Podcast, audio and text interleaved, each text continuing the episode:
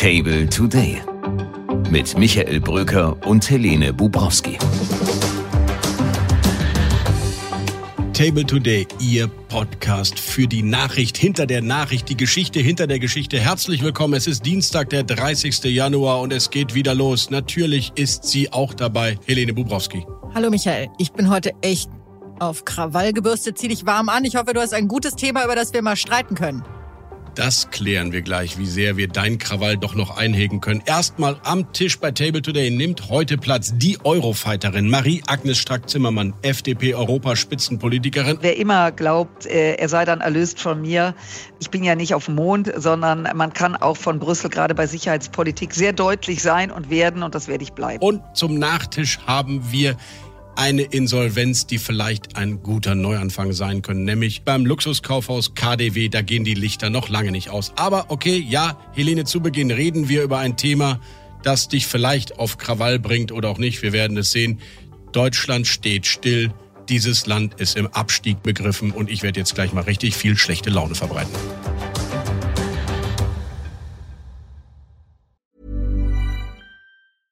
Ready to pop the question? The jewelers at BlueNile.com have got sparkle down to a science with beautiful lab grown diamonds worthy of your most brilliant moments. Their lab grown diamonds are independently graded and guaranteed identical to natural diamonds, and they're ready to ship to your door. Go to BlueNile.com and use promo code LISTEN to get $50 off your purchase of $500 or more. That's code LISTEN at BlueNile.com for $50 off. BlueNile.com code LISTEN.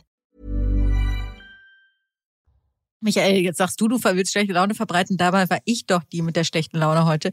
Aber ich finde auch deine These, wenn ich es mal direkt sagen darf, falsch. Ich finde diese Schlechtrednerei von unserem Land destruktiv. Und wie du vielleicht weißt, als ehemaliger Student der Volkswirtschaftslehre ist Wirtschaft zur Hälfte Psychologie. Und deswegen finde ich schon, wie du in das Gespräch reingehst, dass du nämlich sagst, es ist alles schlecht in Deutschland bist du mindestens mal mitschuldig daran, dass die Lage so ist, wie sie ist, oder?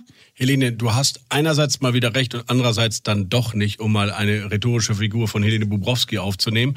Umarmen, um dann zu kritisieren, nämlich noch wichtiger als die Psychologie sind in der Wirtschaft die Zahlen. Numbers don't lie. Helene, und ich nenne dir jetzt drei und darauf kannst du gerne darauf reagieren. Entschuldigung, die darf ich dir kurz sind. einwenden mit deinen Zahlen? An Statistiken glauben nur Leute, die noch nie eine gefälscht haben. Liebe Helene, ich habe diese Statistik, die ich jetzt nennen werde, nicht gefälscht, sondern sie ist für mich eigentlich der Inbegriff einer Metastatistik, nämlich verschiedene Statistiken zusammengenommen, die die Innovationsfähigkeit eines Landes bewerten. Und dort ist Deutschland abgeschlagen. Inzwischen nur noch auf Platz 9 hinter so fulminant dynamisch innovativen Ländern wie Schweden, Japan, Südkorea, USA, England, sogar Schweiz, sogar Niederlande sind vor uns, wenn es darum geht, wie innovativ ist dieses Land, wie sehr erfinden wir uns neu? Welche Produkte kommen zur Anwendung, die neue Technologien beinhalten? Da sind wir ganz schlecht. Platz 23 sind wir sogar beim Transfer von Technologie in die Vermarktung, in die Unternehmen hinein. Platz 23 bei der Infrastruktur, sowohl die digitale als auch die physische. Also bei zentralen Kriterien für die Wettbewerbsfähigkeit eines Standorts Helene schmiert Deutschland seit Jahren ab. Ja, und warum, wenn wir hier alle so schlecht sind, wenn alles so furchtbar ist, bitte wollen wirklich große Investoren dieser Welt nach Deutschland kommen? Gerade vor wenigen Tagen die Entscheidung Northvolt, ein Batteriehersteller aus Schweden, der 4,5 Milliarden Euro in Heide investiert. Wir haben Intel in Magdeburg, Lilly in Rheinland-Pfalz. TSMC in Dresden, lauter Großinvestitionen in Deutschland in absolut innovativen Bereichen. Liebe Helene, ja, das stimmt, aber sie kommen vielleicht auch deswegen, weil sie bei uns richtig große staatliche Geldsäckel aus dem. Michael, ich muss hier nochmal reingehen. Du tust so, als ob Deutschland das einzige Land wäre, das Investoren anlockt. Das Gegenteil ist wirklich der Fall. Ich habe es gerade schon mal gesagt und ich nenne jetzt auch nochmal Zahlen. Der Inflation Reduction Act der Amerikaner hat ein Volumen von 738 Milliarden Euro. In China wird auch unendlich viel Geld ausgegeben, um Investoren ins Land zu holen, um die Bedingungen so zu schaffen. Wenn Deutschland überhaupt kein Geld geben würde, hätten wir vollkommen verzerrte Wettbewerbsbedingungen. Deutschland, auch aufgrund der angespannten Haushaltslage, kann jetzt weniger geben und wird in Zukunft auch weniger geben können. Und das ist vielleicht vor dem Hintergrund einer Vermeidung eines Subventionswettlaufs auch nicht falsch. Und trotzdem so zu tun, als wären wir ein unendlich unattraktives Land, halte ich nicht für richtig. Äh, wir sind es aber, Helene. Und wenn es ein weißes Blatt gäbe und kein Land würde keine Subventionen ausgeben, dann würden die Investitionen und die Investoren sich nicht nach Deutschland umgucken, sondern dorthin, wo es niedrige Bürokratie, eine gute Infrastruktur, eine gute Bildung und Planungssicherheit in der Politik gibt. Wir verlieren im Moment Investitionen, die lieber im Ausland getätigt werden als im Inland. Das Saldo ist seit einigen Jahren negativ, Helene. Und das ist für mich der Punkt. Das Saldo ist negativ, egal was wir da rauswerfen. Wir können ohnehin nie mit China oder den USA im Subventionswettlauf gewinnen. Die hauen ja viel mehr Geld raus. Deswegen ist die Verschuldung ja bei denen auch so, wie sie ist. Also insofern, ich glaube, wir müssen an die Strukturen ran und da kommt in diesem Land eigentlich zu wenig. Aber dann, lieber Michael, nenn mir doch mal das Land, in dem angeblich alles so toll läuft. Also wenn man mit Leuten spricht aus anderen Ländern, zum Beispiel Frankreich, aber auch Großbritannien, aber auch Amerika, es ist nicht so, dass die Behörden dort alle extrem gut arbeiten würden. Ich habe kürzlich gesprochen mit einem Freund aus Irland, was natürlich ein Steuerparadies nach wie vor ist. Und trotzdem, er sagte, du kannst dir nicht vorstellen, wie schlecht bei uns die Behörden arbeiten. Also wir Deutschen jammern leider auch immer auf sehr, sehr hohem Niveau und reden uns die Dinge schlecht und sehen überhaupt nicht auf das, was in diesem Land funktioniert. Kann sein, äh, aber ich wundere mich manchmal dann schon, wenn in Italien mehr gearbeitet wird als bei uns, was Arbeitsmenge betrifft, das Arbeitsvolumen. Wenn in Frankreich ausgerechnet die digitale junge Wirtschaft, die Startups sagen, das, was der Macron da macht, bitte macht das hier in Deutschland auch. Wo ich auch immer gedacht hätte, dieses etatistische Frankreich, das kann ja nicht dynamischer sein. Ich glaube, Helene, du hast schon recht in Teilbereichen, wir steigen gerade relativ ab. Relativ zur früheren Positionierung, die wir bei diesen wichtigen Kennziffern der, für eine dynamische Volkswirtschaft haben. Und ich wünsche mir deswegen, dass es nicht nur einen Aufstand der Bauern gibt und einen Aufstand der GDL und jetzt neuerdings auch der ÖPNV-Betreiber. Ich wünsche mir mal einen Aufstand der Leistungsbereiten, einen Aufstand der Wirtschaft. Ich möchte, dass die beim Pariser Platz mal die Wirtschafts-CEOs, die Geschäftsführer der mittelständischen Hidden Champions, die sollen mal in ihrem Anzug und in ihrem Business-Kostüm demonstrieren und dann mal wirklich Druck auf die Politik machen, weil viele Probleme sind wirklich hausgemacht, noch unter Merkel schon und jetzt auch unter Scholz. Und da, glaube ich, braucht es auch mal einen Aufstand der Leistungsbereiten. Ja, Michael, ich habe ja überhaupt gar nichts dagegen, dass die Wirtschaft Druck macht, ihre Interessen nach außen trägt. Auch übrigens beim Arbeitsrecht muss man sich immer mal wieder fragen, ob manche von den Regeln, die aus ganz anderen Zeiten stammen, in Zeiten des Fachkräftemangels noch adäquat sind.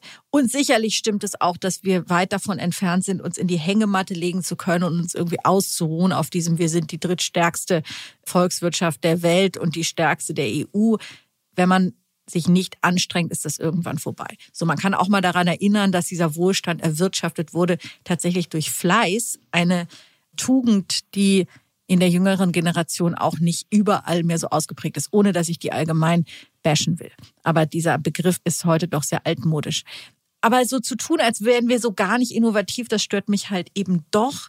Wenn man zum Beispiel mal Bahn fährt, was ich oft tue, wenn sie denn fährt, gebe ich zu, und man schaut rechts und links, dann denkt man so, wow, okay, also rechts und links der Bahntrassen sieht man fast überall Solarpaneele. Ja, sprich, die haben es hinbekommen, die nicht irgendwelche Flächen damit zuzukleistern, sondern tatsächlich da, wo sowieso niemand sich aufhält, weil es so laut ist, Solarpaneele hinzustellen, Windkraft. Das führt dazu, wir haben teilweise Spitzenwerte von fast 70 Prozent erneuerbare Energien, zu normalen Zeiten Werte von um die 50 Prozent. Das ist eine enorme Anstrengung, die gelungen ist, die Unabhängigkeit vom russischen Gas, was innerhalb kürzester Zeit funktioniert hat. Und auch solche Dinge muss man berücksichtigen, bevor man so einen allgemeinen Abgesang anstimmt. Wenn wir jetzt dann noch hinkriegen, diese grüne, wunderbare Transformation am Ende auch von top ausgebildeten Ingenieuren umzusetzen, Klammer auf, die heute in den Grundschulen nicht absehbar sind, wenn jedes dritte Kind dort einfachste mathematische Kenntnisse nicht hat. Aber okay, heute die Rheinländerin Helene Bubrowski, bei ihr ist das Kölschglas halb voll. Bei mir ist es ausnahmsweise mal halb leer. Ich glaube, we agree to disagree. We agree to disagree, außer dass ich natürlich nur Wahlrheinländerin vorübergehend war und im Herzen Hamburgerin bin und jetzt glückliche Wahl-Berlinerin bin. Aber das Hamburg-Sein wird mir nie ganz abhanden kommen. Grüße gehen raus.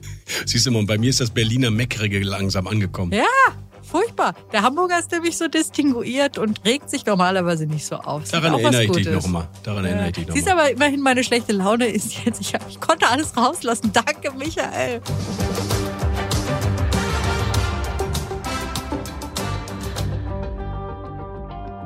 Mit 65 Jahren, da fängt das Leben der Marie-Agnes Strack-Zimmermann nochmal neu an. Sie ist jetzt für die FDP die Eurofighterin, wie es Parteichef Christian Lindner gesagt hat, die Spitzenkandidatin für die Europawahl. Und sie ist eine der sichtbarsten und streitbarsten liberalen Politikerinnen in diesem Land. Und deswegen haben wir uns bei Table Today gedacht, diese Frau muss zu uns an den Tisch kommen. Wir reden mit ihr über ein neues, reformiertes Europa und vor allem über ein Europa, das verteidigungsfähig ist. Schönen guten Tag, Frau Strack-Zimmermann. Guten Tag, Herr Brücker. Frau Strack-Zimmermann, war das eigentlich eine Idee von Olaf Scholz, der Christian Lindner gesagt hat, bitte Frau Strack-Zimmermann Richtung Europa zu befördern, damit er nicht so genervt ist von Ihnen hier im Bundestag bei Waffenlieferungen und sonstigen Themen? Sie meinen, dass er das Netz ausgelegt hat, in dem ich mich verstricke? Ja. Ähm, Nein, es war ausnahmsweise mein Vorschlag, aber wer immer glaubt, äh, er sei dann erlöst von mir, ich bin ja nicht auf dem Mond, sondern man kann auch von Brüssel gerade bei Sicherheitspolitik sehr deutlich sein und werden und das werde ich bleiben. Seit wann werden denn die guten Politikerinnen und Politiker nach Europa geschickt? Ja, äh, das ist ein guter Hinweis. Das war Ende der 70er, hatte man immer das Gefühl, da gehen nur die hin, sozusagen, die ähm, wo auch immer in Bonn seinerzeit, den anderen noch auf den Keks gingen. Ähm, ich glaube, wenn Sie sehen, und jetzt Spaß beiseite, was sich alles europäisch tut, empfiehlt es sich, die Besten nach Brüssel zu schicken, weil wir all die Herausforderungen, die für Deutschland auch relevant sind, ja nur europäisch lösen können. Reden wir über Europa und fangen mit Emmanuel Macron an, der vor einigen Tagen in Berlin ja eine wirklich ja, bedeutende und für viele auch emotionale Rede gehalten hat bei der Trauerfeier für Wolfgang Schäuble. Das Leben von Wolfgang Schäuble war geprägt durch ein Davor und ein Danach. Davor der Weltkrieg, danach die Aussöhnung. Das Leben vor dem Anschlag auf ihn und das Leben danach. Das geteilte Deutschland davor und das wiedervereinte Deutschland danach. Europa vor dem Angriff auf die Ukraine und danach. Nehmen wir dieses Erbe an und seien wir auf der Höhe dieser Aufgabe. Es lebe Europa, vive l'Europe. Es lebe Deutschland, vive l'Allemagne. Es lebe die deutsch-französische Freundschaft, vive l'amitié entre la France et l'Allemagne. Und daneben der Bundeskanzler, der zumindest zu sehen war und man hatte die ganze Zeit das Gefühl, Mensch, können wir nicht mal von einem deutschen Politiker einen solchen flammenden Appell für mehr Miteinander in Europa hören? Was haben Sie gedacht? Naja, es sind einfach unterschiedliche Typen, wenn ich das mal sagen darf. Und jetzt muss ich doch mal zu Ihrer Überraschung den Bundeskanzler dahingehend in Schutz nehmen. Das war eine exzellente Rede von Macron, das will ich auch in keiner Form schmälern. Und er hat ja auch so seine Wahl das erste Mal gewonnen. Eine sehr starke, auch übrigens auch europäische äh, Rede.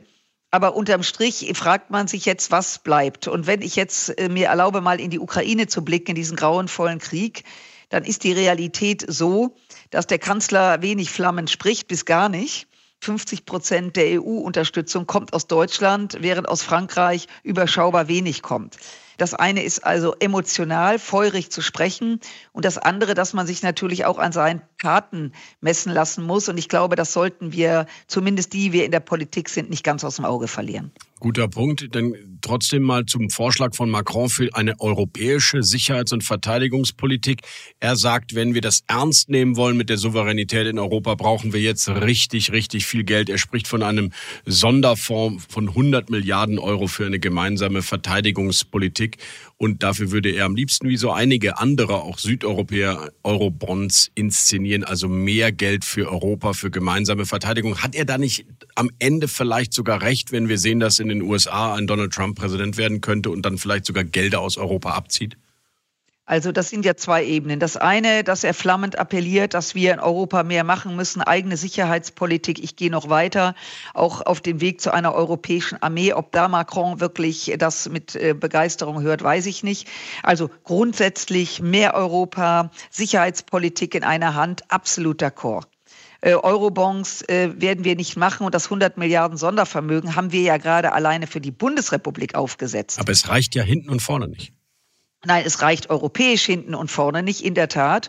Und es ist ja eine Tragödie, dass in den letzten dreieinhalb Trump-freien Jahren eben Europa in keiner Form in die Gänge gekommen ist, sich mal darüber im Klaren zu sein, dass wir diesen Kontinent auch schützen müssen. Und wenn man die letzten zwei Jahre sieht, Angriff Russlands auf die Ukraine und dessen, was sich weltweit gerade tut, ist dieser Appell, der gemeinsamen Sicherheitspolitik richtig. Die Ausführung, die Ausarbeitung müsste dann im Detail geklärt werden. Aber zur Wahrheit gehört, wie gesagt, ohne Emmanuel Macron da zu nahe zu treten.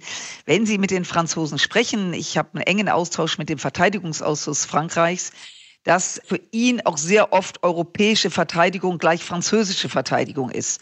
Also er sieht sich da im Lied und ich glaube, dass wenn man von einer Führungsrolle spricht, dass eben Frankreich und Deutschland obliegt, und dass wir sehr unterschiedlich sind in unserer Herangehensweise. Sie sagten es ja auch gerade in der Persönlichkeit, ist ungenommen. Also die Richtung stimmt. Wir müssen sofort loslegen und sollten das auch nach der Europawahl machen. Und es gibt ja auch schon sehr konkrete Ideen in Europa, wie man das bewerkstelligen kann. Ja, sagen Sie es mal konkret, weil auch der französische Industriekommissar, immerhin ein Liberaler, sagt ja, wir brauchen diesen Verteidigungsfonds, sonst schaffen wir es einfach nicht. Also, dass das Geld kostet und wir es brauchen, das ist ja äh, eine Binse, das ist so. Es geht ja erstmal rein formal und rein organisatorisch darum, dass es in Zukunft einen Verteidigungsausschuss geben muss. Bisher ist die FENS untergeordnet dem Auswärtigen Ausschuss in Brüssel. Das heißt, ein Ausschuss für Verteidigung, äh, für äh, Sicherheit und letztendlich auch für Industrie. Nämlich dahingehend gemeinsam zu beschaffen, äh, gemeinsam viel mehr Dinge in Zukunft zu machen. Wir haben nur mal ein Beispiel in Europa 14 verschiedene Panzer und 14 verschiedene Panzer heißt ja auch unterschiedliche Formen der Pflege der Panzer, also alles um Wartung und so weiter, alles viel zu kompliziert, viel zu klein statisch. Also das heißt, wir brauchen einen Kommissar, eine Kommissarin in Brüssel, die sich ausschließlich mit dem Thema äußere Sicherheit beschäftigt. Also eine Art europäischen Verteidigungsminister, weil einen gemeinsamen ja. äh, hohen Repräsentanten für die Außenpolitik haben wir ja schon. Genau, jetzt komme ich noch mal ganz konkret darauf zurück. Die französische Wehrindustrie ist so gut wie komplett in staatlicher Hand. Das heißt, dass äh, auch Politik gemacht wird, um die eigene Industrie in Frankreich zu unterstützen. Aus französischer Sicht kann man dem jetzt nichts entgegensetzen. Unsere Industrie und in der anderen europäischen Staaten sind marktwirtschaftlich orientiert. Wir haben so gut wie gar keinen Einfluss darauf und das hat sich bisher auch bewährt. Und da kommen jetzt zwei völlig unterschiedliche Mentalitäten zusammen. Also gemeinsame Beschaffung heißt, dass auch der Benefit natürlich entsprechend verteilt wird auf die europäischen Staaten. Und da im Detail mit den Franzosen darüber zu sprechen, ist ein sehr spannender Prozess, weil für Macron ist eben Europa Frankreich, Frankreich Europa. Und ich glaube, dass die Richtung stimmt, aber die Detailarbeit haben wir noch was vor uns. Aber in Europa ist angekommen, es geht nur zusammen. Ich gehe so weit, wir gehen so weit zu sagen, wir brauchen am Ende eine gemeinsame europäische Armee die vom Europäischen Parlament letztendlich auf den Weg gebracht wird mit einem Oberbefehl. Anders werden wir diesen Kontinent nicht schützen können. Und wer macht diesen Oberbefehl? Ja, den Oberbefehl, der kann ja rotieren wenn Sie es jetzt runterbrechen, kann das ja immer wieder entsprechend von Europa entschieden werden. Das muss nicht immer nur der Franzose, der Deutsche oder Italiener sein, wer auch immer, sondern genau diese Details muss man ausarbeiten. Aber überhaupt in diese Richtung zu gehen. Schauen Sie, wir haben Staaten, die werden, wenn Sie das hören, sagen, nee, nee, also auf eine nationale Armee verzichte ich nicht. Das heißt, wenn Sie eine europäische Armee wollen, können, und jetzt greife ich die Hand der Franzosen, könnte Deutschland, Frankreich, Frankreich und Deutschland vorangehen und dann docken sich immer andere Staaten an. Wir arbeiten ja schon engst mit den Niederländern zusammen. Es gibt ja auch eine deutsch-französische Brigade. Das gibt es schon. Und das auszubauen und die Länder mitzunehmen, die sagen, Mensch, wir werden Teil des großen Ganzen, äh, das muss man eben dann auch sukzessive machen. Bis hin zu einem gemeinsamen Schutz unter dem französisch dominierten Atomschutzschirm? Also in der Tat sind wir ja bisher, und das sind wir auch gut gefahren, ähm, haben wir die atomare Teilhabe der Vereinigten Staaten. Das ist jetzt immer die Frage, was sich in den USA weiterentwickelt. Ich bin optimistisch genug, dass ich nicht glaube, dass die Amerikaner diesbezüglich sich zurückziehen. Denn äh, Frankreich hat dieses Angebot immer gemacht, aber auch, weil die Franzosen natürlich gerne auch wollen, dass wir das mitfinanzieren. Wir dürfen nicht vergessen, dass in ganz Europa, übrigens nicht nur in Deutschland, in ganz Europa, auch in Frankreich, nach dem Fall der Mauer, nach der Vereinigung der europäischen Staaten, auch Frankreich massiv am äh, Wehretat gespart hat. Es gab einen General, der erste Mann der französischen Armee, der zurückgetreten ist, weil er seinem französischen Präsidenten sagte, wenn du mein Etat kürst, die machen immer einen langfristigen Etat, also nicht bei uns von Jahr zu Jahr, sondern immer auf paar Jahre. Wenn du uns da das Geld wegnimmst, bin ich draußen. Mhm. Also eine sehr klare Ansage. Insofern, auch die Franzosen müssen deutlich mehr tun, losgelöst von der atomaren Frage.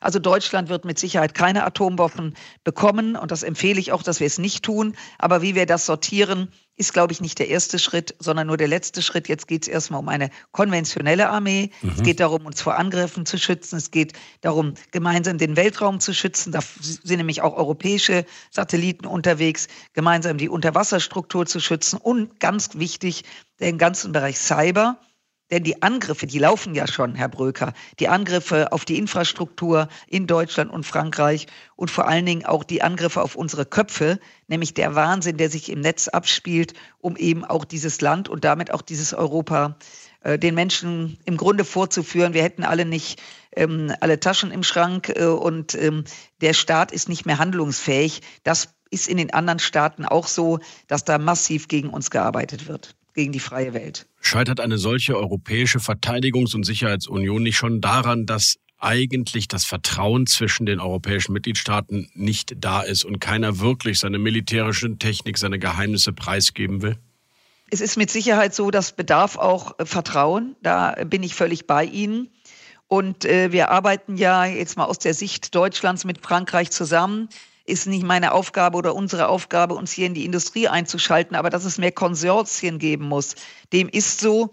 Und das bedeutet ja nicht, dass jedes Unternehmen, vor allen Dingen, wenn es in der Entwicklung, militärische Entwicklung, hat übrigens auch sehr viel mit ziviler Entwicklung zu tun. Also viele sicherheitsrelevante Dinge sind mal militärisch aufgesetzt worden und wurden in der zivilen Sicherheitsstruktur übernommen.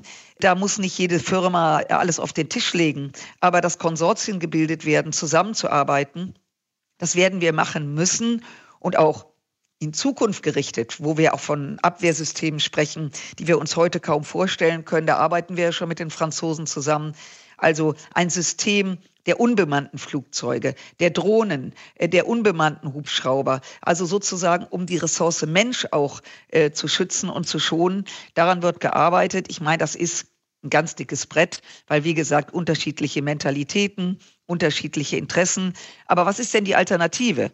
Äh, dass wir so weitermachen wie bisher ähm, und uns die Augen reiben, wenn wir nicht mehr in der Lage sind, im, gerade in, in dieser Welt USA versus China überhaupt noch eine Rolle zu spielen. Und ohne Sicherheit ist alles nix. Da werden wir auch nicht mehr über Bildung und Bürokratie beklagen. Da werden wir gar nichts mehr machen.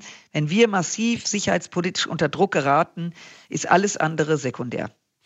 Eine letzte Frage zu Ihrem Auftritt beim Dreikönigstreffen in Stuttgart, Frau Stark-Zimmermann. Da haben Sie sehr plakativ gesagt, wir brauchen weniger von der Leyen und mehr von der Freiheit. Wenn Sie sich heute die Europäische Union, die Strukturen, die Bürokratie, den Auswärtigen Dienst, die Beamten und all das anschauen, was auch an Komplexität in den Verfahren drin ist, wo würden Sie an Tag eins mehr Freiheit wagen? Naja, erstmal in den politischen Entscheidungen. Denn den politischen Entscheidungen folgt ja diese Wahnsinnsbürokratie, von der Sie gerade gesprochen haben.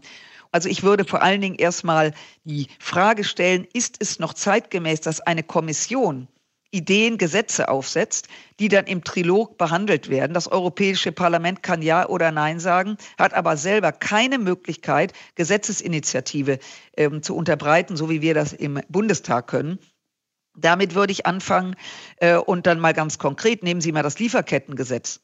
Jetzt hat Frau von der Leyen aufgesetzt, dass es bereits runtergebrochen wird auf Firmen mit 250 Mitarbeitern. Und damit killen sie ja den kompletten Mittelstand. Ähm, ich mache mal ein konkretes Beispiel. Es gibt ein Unternehmen, das hat äh, den Zuschlag bekommen, die Bootsschuhe für die Marine zu machen. Mhm. So. Und äh, Sie können sich vorstellen, das ist keine Sandale mit weißer Socke, sondern das ist ein Schuh, der entsprechend mit Materialien behaftet ist, damit die Füße auch trocken bleiben, wenn es feucht wird. Garne werden da verarbeitet.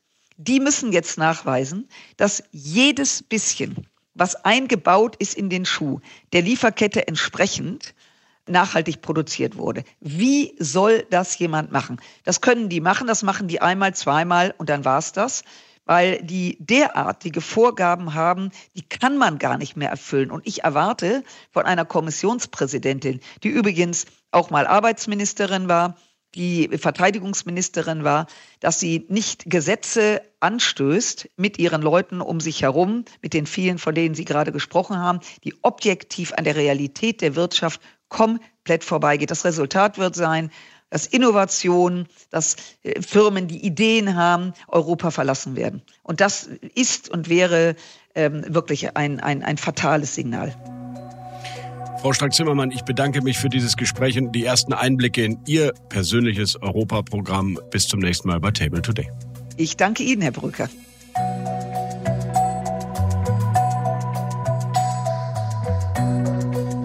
Zum Nachtisch erinnere ich mich natürlich gerne an die Worte meiner Kollegin Helene, die ja gesagt hat, man solle auch den Schattenseiten immer versuchen, das Sonnenlicht zu entdecken. Und das tun wir jetzt bei dieser aktuellen Wirtschaftsnachricht, die uns gestern erreichte. Insolvenzantrag des KDW, des Luxuskaufhauses in Berlin, das so geliebt wie geschätzte Kaufhaus mit der berühmten Sechsten der Delikatessenetage. Und ja, es gibt die Sonnenseite, denn diese Insolvenz ist ein Comeback. Diese Insolvenz wird ein Neuanfang sein. In wenigen Wochen oder Monaten werden wir es sehen. Denn was versuchen die Eigentümer in Eigenverwaltung. Sie wollen ihren Laden retten, befreien von den Mieten, von den horrenden Mieten, befreien auch von dem österreichischen Investor René Benko und seiner Signer-Gruppe, die taumelt. Sie soll das KDW nicht mit nach unten ziehen. Es gibt bereits Interessenten, die diese Anteile übernehmen wollen. Es gibt neue Verhandlungen. Die Wirtschaftssenatorin in Berlin ist zuversichtlich und das sollte man wissen. Eine Insolvenz in Eigenregie bedeutet doch immer, dass der Schuldner die Verfügungsgewalt über sein Unternehmen behält und Herr des Geschehens bleibt. Also, wir reformieren unser KDW. Abgewickelt wird das auf keinen Fall. Das ist meine Prognose. Freuen Sie sich auf einen Neuanfang, dann mit neuen Eigentümern. Und mit dieser zugegeben erst auf den zweiten Blick positiven Meldung entlasse ich Sie in einen hoffentlich erfolgreichen und entspannten Tag. Ich danke, dass Sie heute wieder am Tisch dabei waren bei Table Today, unserem Podcast. Freue mich über Feedback an Chefredaktion at Table Media oder in der Podcast-App Ihres Vertrauens. Sagen Sie uns, was Sie von uns halten. Wir freuen uns auf alles, was da kommt. Bleiben Sie entspannt. Ihr Michael Bröker. Table Today mit Michael Bröker und Helene Bubrowski.